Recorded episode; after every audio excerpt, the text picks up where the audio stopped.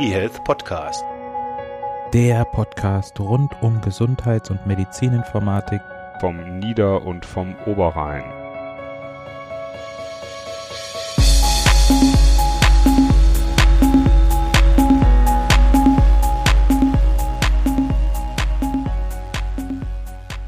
Hallo und herzlich willkommen zu einer neuen Folge des eHealth Podcasts. Immer noch stört mich, dass das S um mir rausgeglättet wird.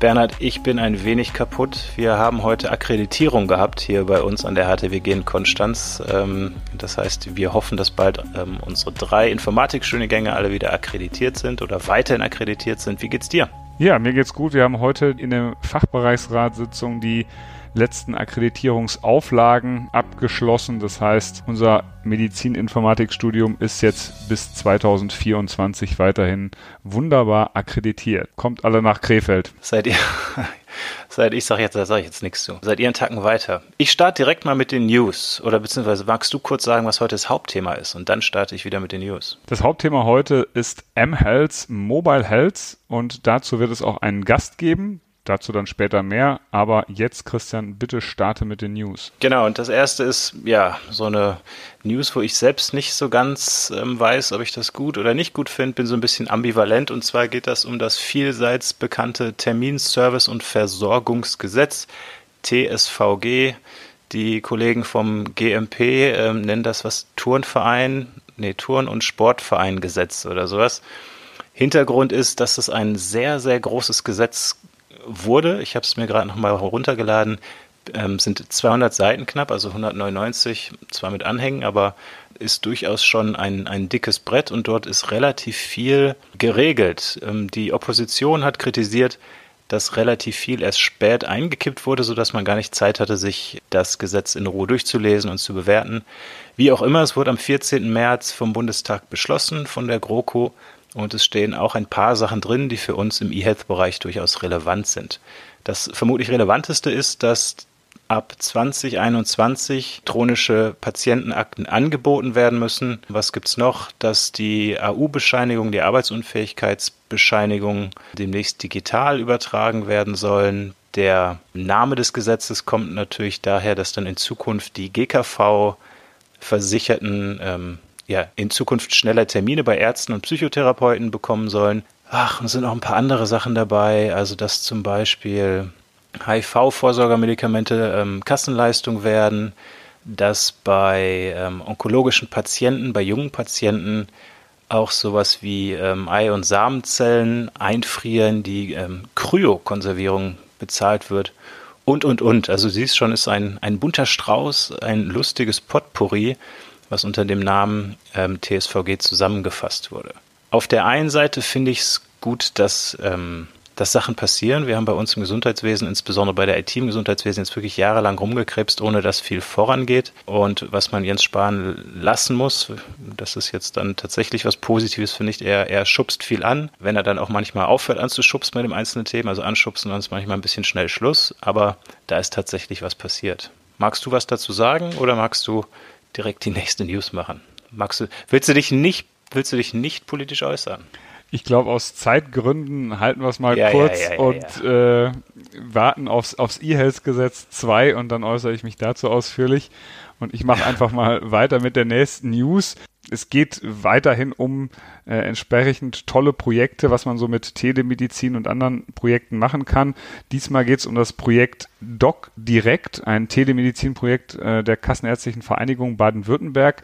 Wir hatten, glaube ich, im Podcast schon mal darüber berichtet, oder? Ich glaube sogar schon zweimal, ja. Mhm. Genau, das ist jetzt nach einem Jahr Laufzeit evaluiert worden und sehr positiv bewertet worden. Also da geht es um ein Angebot, dass eben die Patienten zwischen 9 und 19 Uhr per App, telefonisch äh, oder wie auch immer mit dem Doc Direct Center Kontakt aufnehmen können, eine entsprechende MFA Personalien erfasst, die Dringlichkeit klärt und ein Telearzt dann entsprechend zurückruft. Und da gibt es jetzt nun, wie gesagt, erste Auswertungen, dass das Ganze sowohl technisch als auch medizinisch funktioniert und die Nutzerzahlen steigen. Also mittlerweile sind da 40 Teleärzte, die da aktiv sind und das ist ja mal äh, ein schönes, positives Projekt, dass es insgesamt funktionieren kann. Ja, und ich möchte anschließen nochmal, wir haben ja gesagt, wir machen jetzt nicht Werbung eigentlich groß bei uns im Podcast, ähm, außer für unsere eigenen Sachen. Ich möchte nochmal ganz kurz, habe ich auch schon mal erwähnt, die Demer Satellitenveranstaltung nennen. Die ist ähm, jetzt am Montag. Wer also Montag noch nichts vorhat am Nachmittag oder auch was vorhat, die Satellitenveranstaltung ist bestimmt viel besser als alles andere. Ab 13.30 Uhr starten die unterschiedlichen Sessions und es gibt eine eine Session mit Paul Schmücker und mir. Da geht es um das Thema, können komplexe Informationssysteme im Gesundheitswesen auf Basis von Open-Source-Lösungen entwickelt und betrieben werden? Ähm, wir haben durchaus illustre Gäste von MyCare2X, Joachim Mollin, wir haben äh, René Mewes, Björn Schreiweis, Professor Sedelmeier, Tim Hermann, Wolfgang Meyer und so weiter. Paul Schmücker natürlich. Ähm, das wäre sicher eine Sache, wo ich mich freuen würde, wenn einige Zuhörer nochmal vorbeischauen. Und Bernhard, wir haben ja am Dienstag, also direkt am ersten Tag von der DEMEA auch eine Session gemeinsam. Die ist um 11.30 Uhr, innovative 11 Healthcare IT. Genau, in der Halle 2.2, Stage B. Aber machen wir weiter. Also von daher Montag 13.30 Uhr DEMEA Satellitenveranstaltung, Dienstag 11.30 Uhr Halle 2.2 Stage B. B 11.30 bis 13 Uhr innovative Healthcare IT mit zwei Drittel des eHealth Podcasts. Was hast du noch? Was habe ich noch? Weitere Werbung für uns, für die, in die Wir sind halt so bescheiden. Wir sind ne? halt so bescheiden. Bescheidenheit ist eine Zier, doch weiter kommt man ohne ihr. Ja, kenne ich auch. Also, wir haben es schon bei Twitter verkündet, es gibt uns nicht nur zu hören inzwischen, sondern auch zu sehen. Im Rahmen der DEMEA wurden ein paar Vodcasts, also Videopodcasts oder V-Logs, Videologs aufgezeichnet und Christian und ich hatten das große Vergnügen, entsprechende Gäste zu interviewen und die durch die Moderation zu führen. Das heißt, für diejenigen, die uns gerne mal sehen würden, es aber in diesem Jahr nicht nach Berlin schaffen, können sich auf demea.de fünf kleine Videos anschauen und unsere Fragen diesmal mit unseren Gesichtern verbinden. Und, und für alle anderen freuen wir uns dann, euch live in Berlin zu treffen. Wie schon bei Twitter geschrieben, sprecht uns gern einfach an mit Ideen, Anregungen und neuen Vorschlägen und wir freuen uns auf die gemeinsamen Treffen in Berlin. Ich muss, ich muss sagen, ich bin tatsächlich ein bisschen gespannt, wie das wird auf der, auf der DEMER, ähm, weil auch schon andere Podcaster davon gesprochen haben, dass sie irgendwie angesprochen worden sind auf einer Messe oder einer Tagung, man sich ja dann irgendwie doch nicht kennt. Auf der anderen Seite kennt man sich vielleicht doch eben zum Beispiel über den Podcast, dass das dann manchmal irgendwie so eine bisschen komische Situation ist. Und ich freue mich total, wenn ich dann, wenn wir dann Feedback bekommen. Ich bin aber auch schon, bin auch so ein bisschen unsicher, wie das Ganze denn dann ausschauen wird. Egal, whatever. Dann würde ich sagen, verabschiede ich mich und äh, du machst dann weiter zum Thema M-Health. Auf Wiederhören.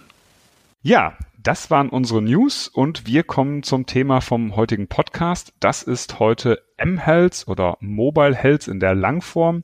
Und ich mache den Podcast heute nicht alleine, sondern habe mir wieder einen Gast eingeladen. Das ist heute der Stefan Jonas. Herzlich willkommen, Stefan. Magst du dich mal vorstellen kurz? Ja, hallo, vielen Dank für die Einladung. Ja, mein Name ist Stefan Jonas. Ich war zuletzt ähm, im Institut für medizinische Informatik der Uniklinik in Aachen. Ich habe da zwei Abteilungen geleitet, eben einerseits die Abteilung für mobile Gesundheit und andererseits die Abteilung für Bildverarbeitung, was eher so historische Gründe hatte. Anfang April bin ich dann von Aachen an die TU München gewechselt gewechselt, bin seitdem hier als Professor für Digital Health fast im selben Bereich geblieben und ich soll hier die Brücke schlagen zwischen der Fakultät für Informatik und der Fakultät für Sport und Gesundheitswissenschaften. Also ein bisschen weg von der Medizin und ein bisschen näher ran an, ja, sag ich mal, den Life Science und Fitnessbereich. Ja, und das ist eins der ersten Interviews exklusiv für uns. Da genau. freuen wir uns natürlich, dass du als eine der ersten Aktionen in München hier für uns zur Verfügung stehst. Jetzt haben wir gesagt, das Thema soll, soll Mobile Health sein. Du hast schon selber gesagt, ein bisschen Medizin und ein bisschen Life Science. Wie verstehst du Mobile Health? Was verstehst du darunter? Ja, jeder hat ja so ein bisschen seine eigene Definition.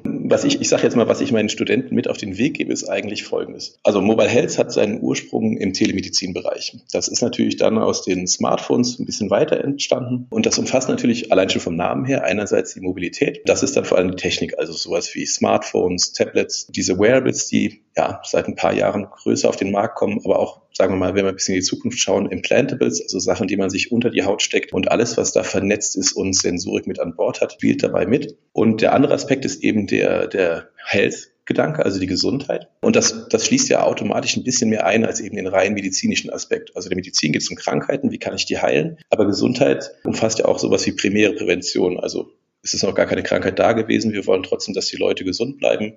Natürlich Fitness und solche Bereiche. Und ähm, vielleicht noch eine Sache, die für mich, also in meiner Definition auch wichtig ist, es umfasst auch mehr als die rein physische Gesundheit. Also es geht natürlich darum, den Körper gesund zu halten, aber genauso auch den Geist, also emotionale, psychische Gesundheit, ist meiner Meinung nach auch ein großer Anteil von Mobile Health und etwas, was man da deutlich besser abdecken kann als in anderen also in, als im klassischen medizinischen Bereich, wenn man halt viel näher dran ist an der Person, die wirklich mit den Daten, also die die Daten generiert oder mit der Technik interagiert. Das ist jetzt eine, eine relativ große, umfangreiche Definition, ist auch ein riesiger Themenbereich Mobile Health. Können wir das ein bisschen runterbrechen, das irgendwie auf, auf konkrete Projekte mal runterbrechen, dass du mal vorstellst, was hast du in dem Bereich unter Mobile Health beispielhaft gemacht und initiiert? Ich, ich stelle einfach mal zwei Projekte vor, die so ein bisschen die beiden Enden des Spektrums abdecken. Bleiben wir vielleicht gleich beim Thema ähm, emotionale Gesundheit. Wir haben in Aachen, also das Projekt wurde äh, von einer Kollegin mitgebracht, der Juan Ramos. Da haben wir das, das Projekt Psychologist in a Pocket, was wir seit ein paar Jahren bei unserem, also äh, an meinem ehemaligen, jetzt jetzigen ehemaligen Institut dann äh, weitergetrieben haben. Da geht es darum, dass wir anhand von ähm, Benutzerinteraktionen mit dem Smartphone herausfinden wollen, ob eine Depression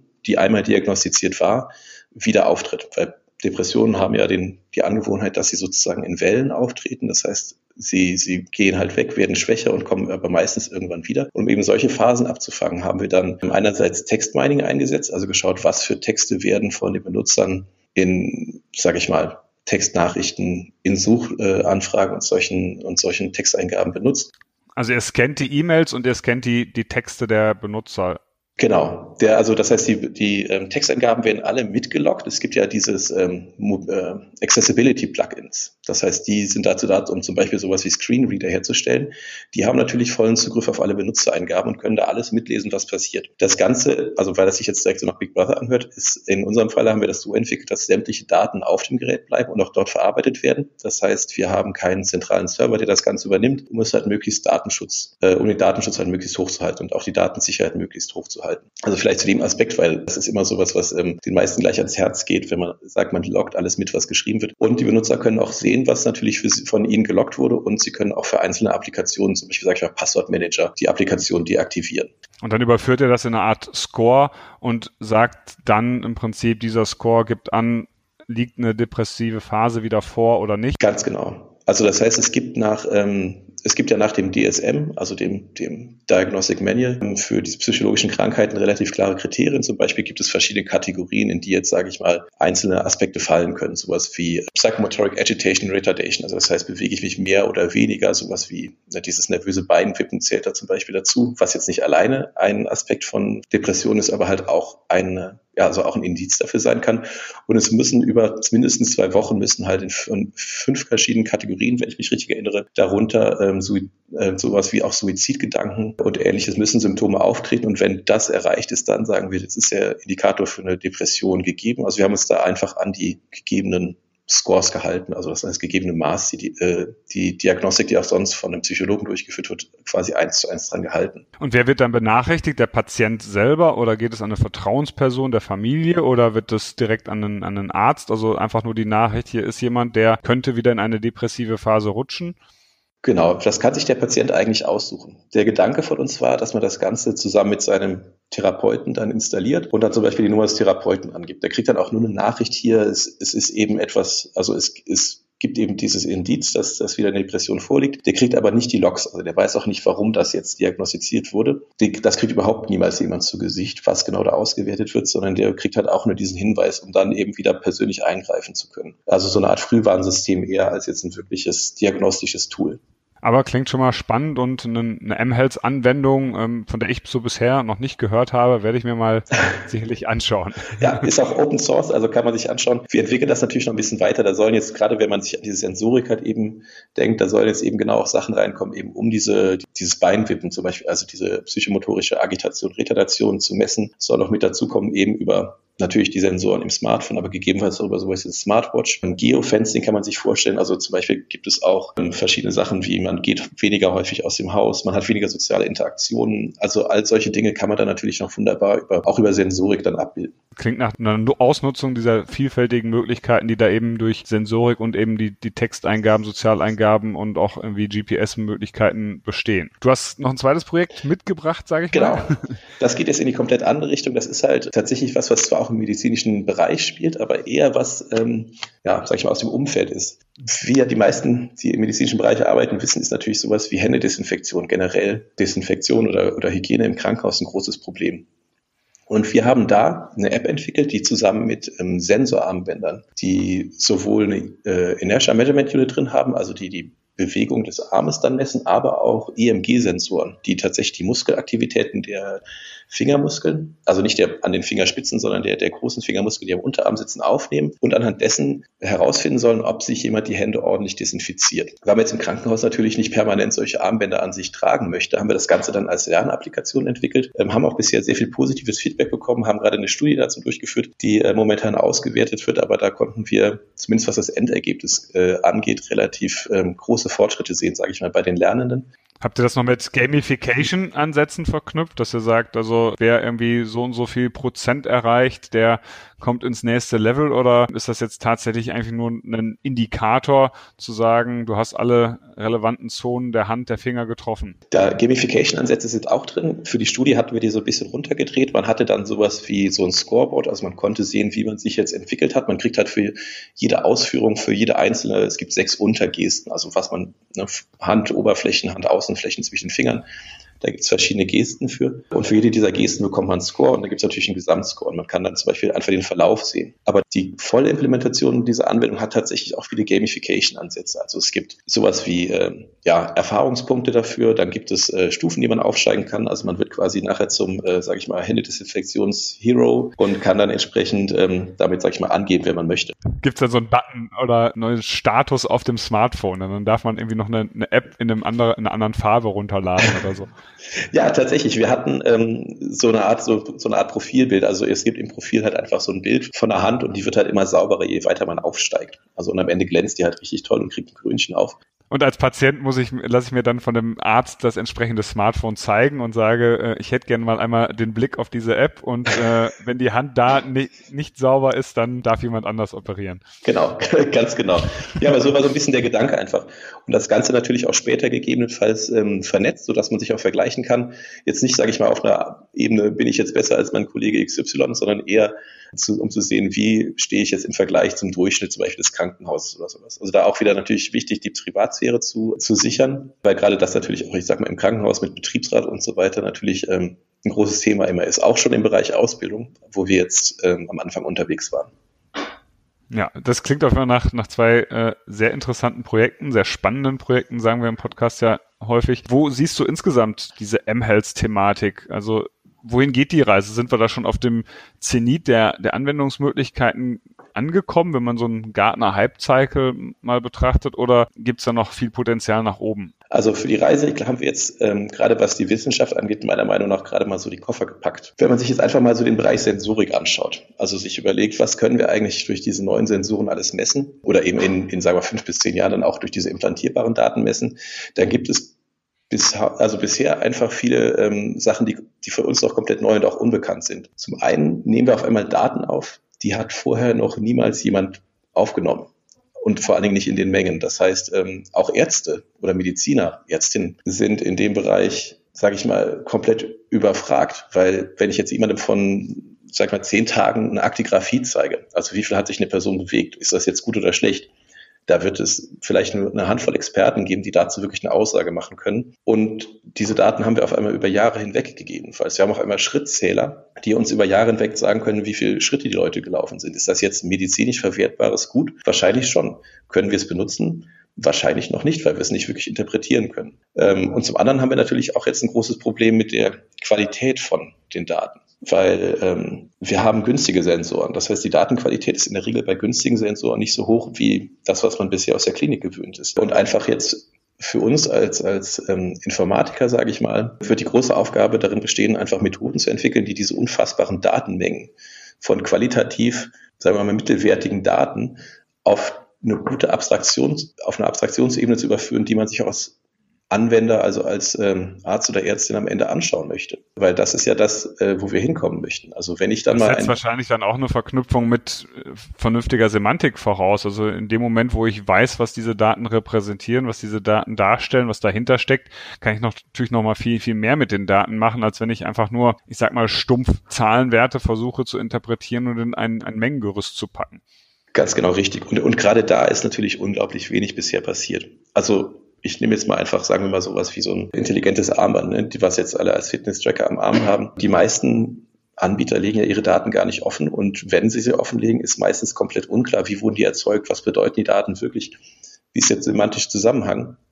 Also ich glaube, da, wie gesagt, da sehe ich uns noch ganz am Anfang und es ist natürlich schon viel da. Also wir haben schon viel Material, deswegen sage ich auch, der Koffer ist gepackt. Wir haben unglaublich tolle Sensoren. Nur was wir damit machen, das ist, ähm, steht noch so ein bisschen in den Sternen. Es gibt unglaublich viele gute Ideen und auch unglaublich viele Projekte, die durchgeführt werden. Aber bis das es dann mal bei den Menschen ankommt, das wird auf jeden Fall lange dauern und dann ja, dann schauen wir einfach mal weiter. Ja, also das wird noch was dauern. Wo siehst du die, die wesentlichen Anwendungsfelder im Gesundheitswesen? Was glaubst du, was sind so Gebiete, Bereiche, wo es vielleicht am, am ehesten die nächst, den nächsten großen Durchbruch oder eine tolle Überraschung oder eine extrem gute Anwendung gibt? Da kann ich jetzt natürlich selber nur raten.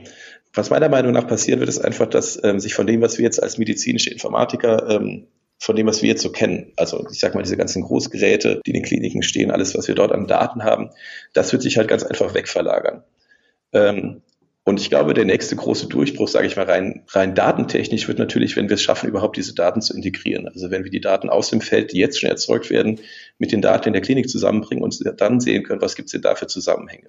Aber ich sage jetzt, was das nächste Gadget sein wird, was alle überzeugt.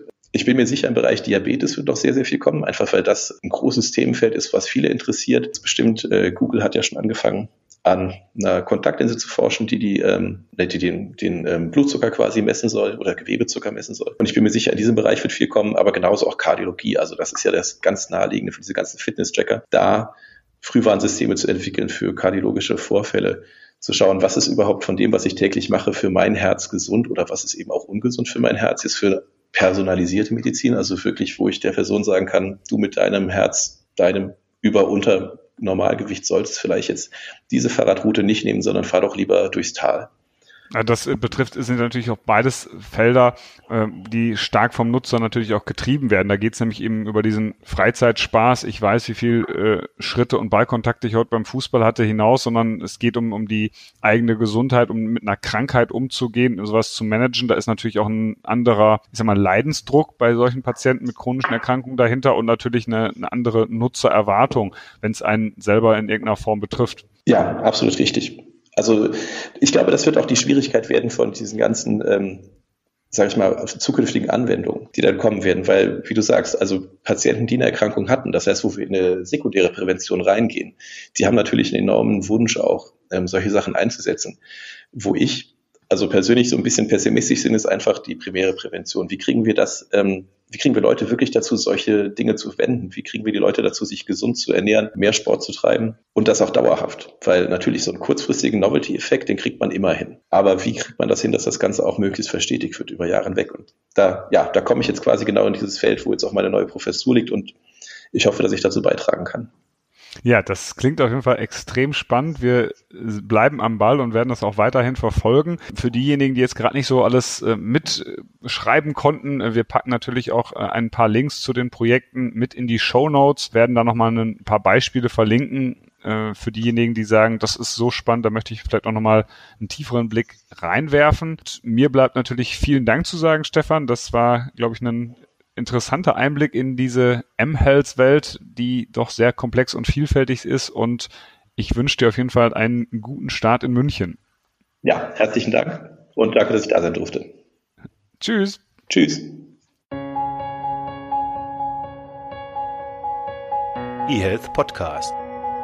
Der Podcast rund um Gesundheits- und Medizininformatik vom Nieder- und vom Oberrhein.